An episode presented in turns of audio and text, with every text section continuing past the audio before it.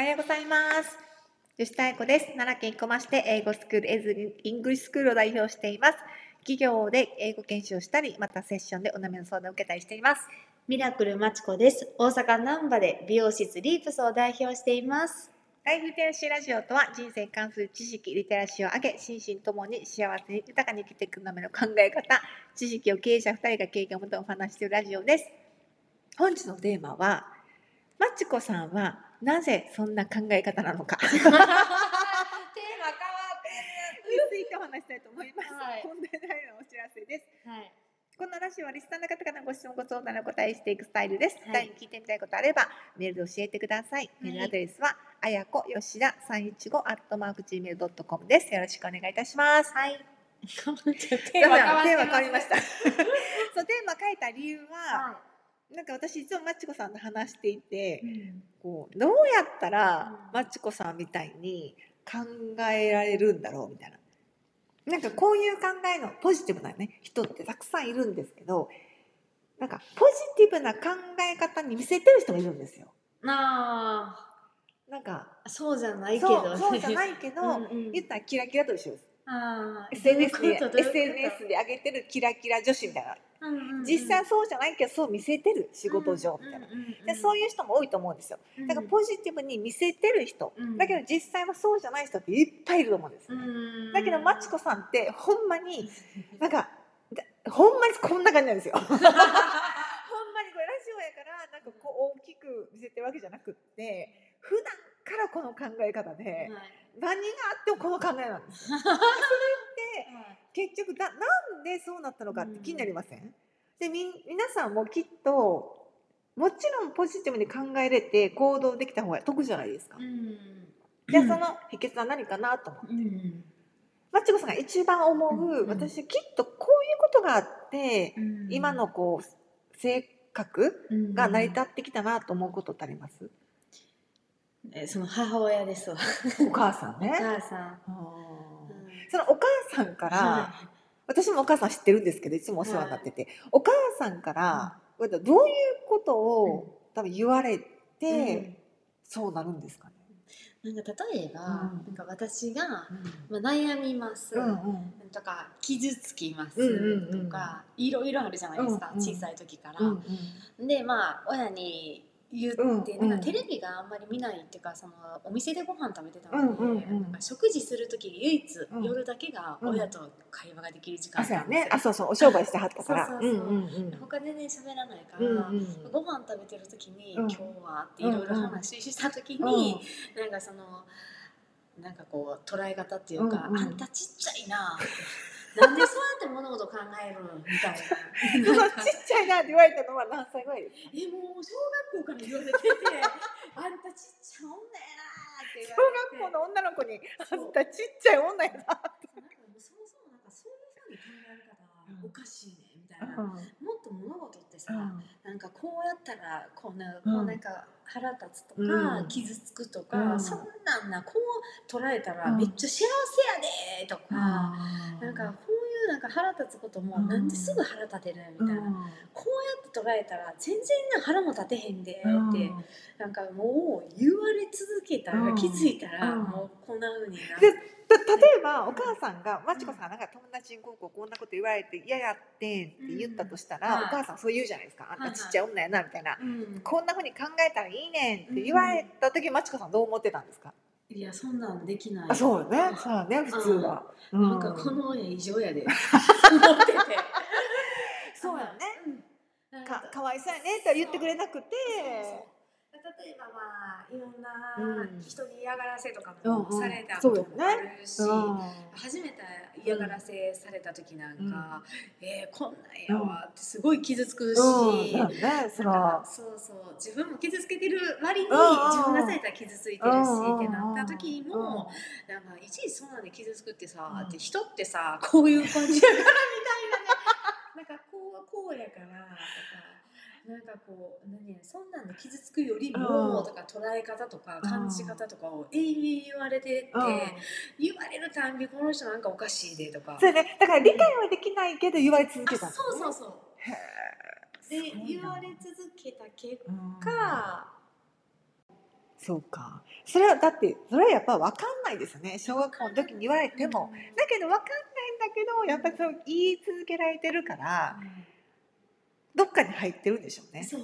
うん。もうインプットされまくってるから、うん。なんか年齢が上がってきた時に、逆にそういう考え方になりだしたんでしょうね。うんでもなんかもう面白いんですよ、ほんまに。めっちゃおもろいなと思ったのは、なんか、えっ、とね、捉え方でうん。もう全員変わるじゃないですか、もちろんね。うんで、なんか何かが、ゲッターズ飯田さんやったかな、うんうん。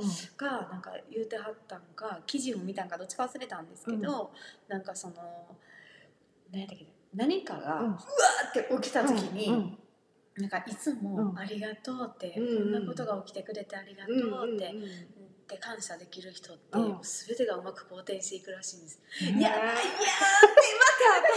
またなんかうまくいくんですよ。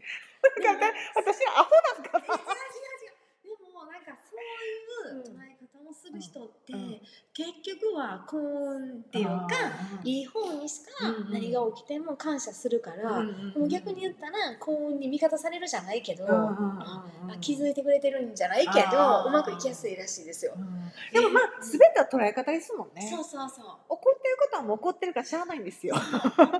そう やね。あでもすごいなそうやってまあお母さんがそうやって教えてきたことがうまくなんか培ってこられた結果そうなるんですよね。そうそうもう変わらんと思うわ何が起きても。もう根強くこの性格で。うん。までもこう人っあてうん。どこまで行っても人間関係とかはで悩むじゃないですか。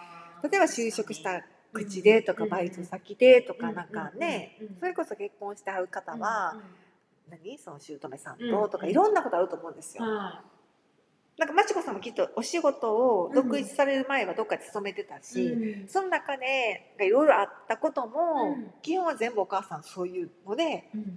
あそうそう。ちっちゃい女やなっていうのかなんか今その面白い。他の子に言われたのはものすごいメンタル傷ついてるよなって、うん。なんかこう私、うん。今の状態がって言われた時がある。んで、うん。あの店出す場合の話ですけどね、うんなんかお店の内容がちょっと変わってうん。みたいな、みんながなんか心配してくれてたらしいんですよ、うん。マチコボロボロになってうん。る、うん。でももう全然傷つきもせえへんし常に前見てるからもう肌のメンタルやなみたいな。俺メンタルやばいってうん逆に言われたらしいんですあすごい。言われてたらしくて、うん。なんか傷つかないみたいな、うん。なんか捉え方が、うんうん。うわまたこんな試練ありがとうっていつも思って。なんかもうそのあかんことをね、うん。目を向けたかって、うん。っていう感じなんで、うんうんうんうん。確かに。結局その時はすごい前向きですね。確かに。うん。うん。だそこで倒れそそそんなな何か悪いことが悪いこととかも、うんうん。試練みたいなのが起こった時も、大人になってもお母さん言ってました、あそのお店の話ですか、あもう言ってないです。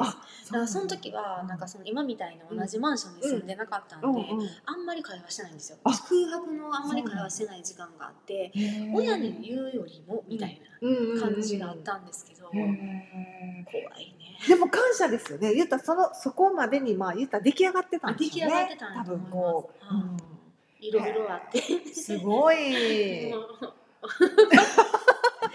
人生いろいろあったんやわ。絶対私それいろいろあるわみたいな。いや本当に。ねうんねえ。でもそのなんかいろいろなかったら反対に勉強できないし、うんそれは言えます。わかんないし、は同じようなことが起こった誰かを助けることもできないし、そうなんですよ、うん。だから経験があればあるほどお得だなと思います。でも経験は本当にあのした方がいいですよね。私もなんかこうん。う人にすごくアドバイスいただく時って、やった人のアドバイスってやっぱり細かいところが分かっていただいてたりとか自分の心にめっちゃ響いたりするんですけど、やったことない人のアドバイスって本当に響かないし響かない。綺麗事しか聞こえなくて。ああまた綺麗事みたいな、うんやってないから分からんねやろなって思ってうん嫌になる、うんでも私ほんまに人にアドバイスすると気をつけようと思います。自分がなんか偉そうに発言をするから、うん。こんな嫌な気持ちになるんやって。分かったふりせんといてくれってなるし。ね 本当にね。やっぱ誤差出るからやってる人とやってない人、うん。確かに、うん。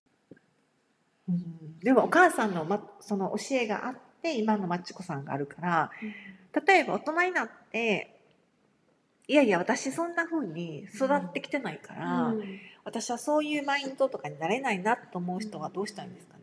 いやほんまですよね。ねそう。それ絶対あると思うんあですよ。やっぱり小さい時の影響とか環境で今があるから、うん。じゃあ大人になったら今はどうするのって言ったら、うん。それはうん。今まで自分が入れてる情報をやっぱ変える必要があるんですよね。うん。アップデートする必要が。ある。うんそれは本だったり、うん。YouTube だったりいろんなのあると思うんですけど、うん。自分がこういう考え方になりたいなって思う人がいるんだったら、うん。その人の考え方をまあ入れていく。うんこう自分をアップロードさせるっていうのをやればやうんっぱ変わっていきますよね。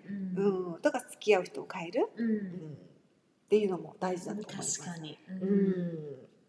なかなかね今からそんなもう一回親にこう言ってっていうか親もそれうん。同じように育ってきてるはずだから。うん。だけどこうメンタルって絶対作られるから、うん。そう。今からでも遅くないし、うん。何歳からでも変えられるんですよ、うん。でもそう一番いいのはそういう人に出会うことなんです。確かにそう。自分ではやっぱ変えられない、うん。うん、みんなラッキー体質でいきましょう。本当に。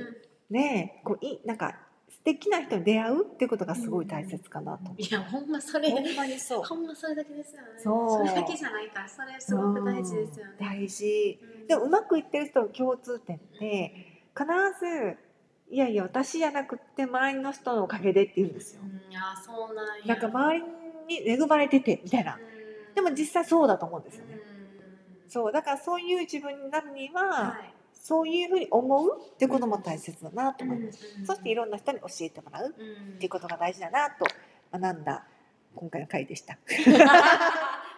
いやまちこさんのお母さんすごいなと思ってほんまに。もう知ってはるじゃないですか答えをいやいや。いやその全然知らないんですけどお母さんの考え方がすっごい面白くって。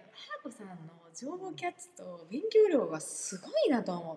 いや私好きなんです多分すごい好きなんですけど、うん。なんかセッションでいろいろ聞くじゃないですか？うん。教えてもらうそのなんかセッション来てもらってまた学べるっていう。すごいなと思う。私そんな勉強しようなんてやっぱ思えないよね。そんなことないですよでも本当に。